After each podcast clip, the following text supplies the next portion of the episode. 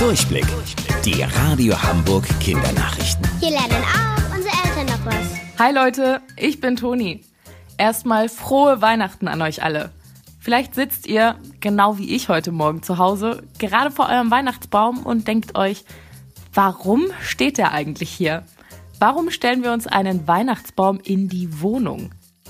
Mit Weihnachten hat der Baum im Wohnzimmer ursprünglich gar nichts zu tun. Vor etwa 500 Jahren haben die Menschen in Mitteleuropa, das ist da, wo wir auch wohnen, angefangen, sich grüne Zweige in ihre Häuser zu hängen. Damit wollten sie, um es einfach zu sagen, ein bisschen Farbe und Leben in ihre Wohnräume bringen.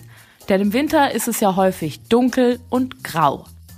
Einige glaubten auch daran, dass die grünen Tannenzweige im Haus böse Geister vertreiben. Aus dieser Tradition zur Winterzeit entwickelte sich der Weihnachtsbaum so, wie wir ihn heute kennen. Sind weiße Haie eigentlich wirklich so gefährlich? In Australien ist gerade ein Surfer von einem weißen Hai angegriffen worden. Mit schweren Bisswunden am Bein konnte er allerdings zum Strand schwimmen und gerettet werden. Eigentlich sind Haie nicht gefährlich und Menschen stehen auch gar nicht auf ihrem Speiseplan. Trotzdem gibt es immer wieder Angriffe. Ein Grund dafür könnte sein, dass Haie einige Surfer mit Seehunden verwechseln. Und Seehunde gehören zu deren Beute.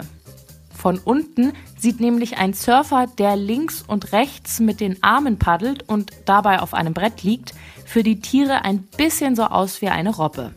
Deswegen beißen sie dort gerne mal zu. Und wusstet ihr eigentlich schon? Angeberwissen. Haie brauchen keinen Zahnarzt. Bricht ihnen ein Zahn ab, dann wird dieser einfach durch einen zweiten, dahinterliegenden Zahn ersetzt.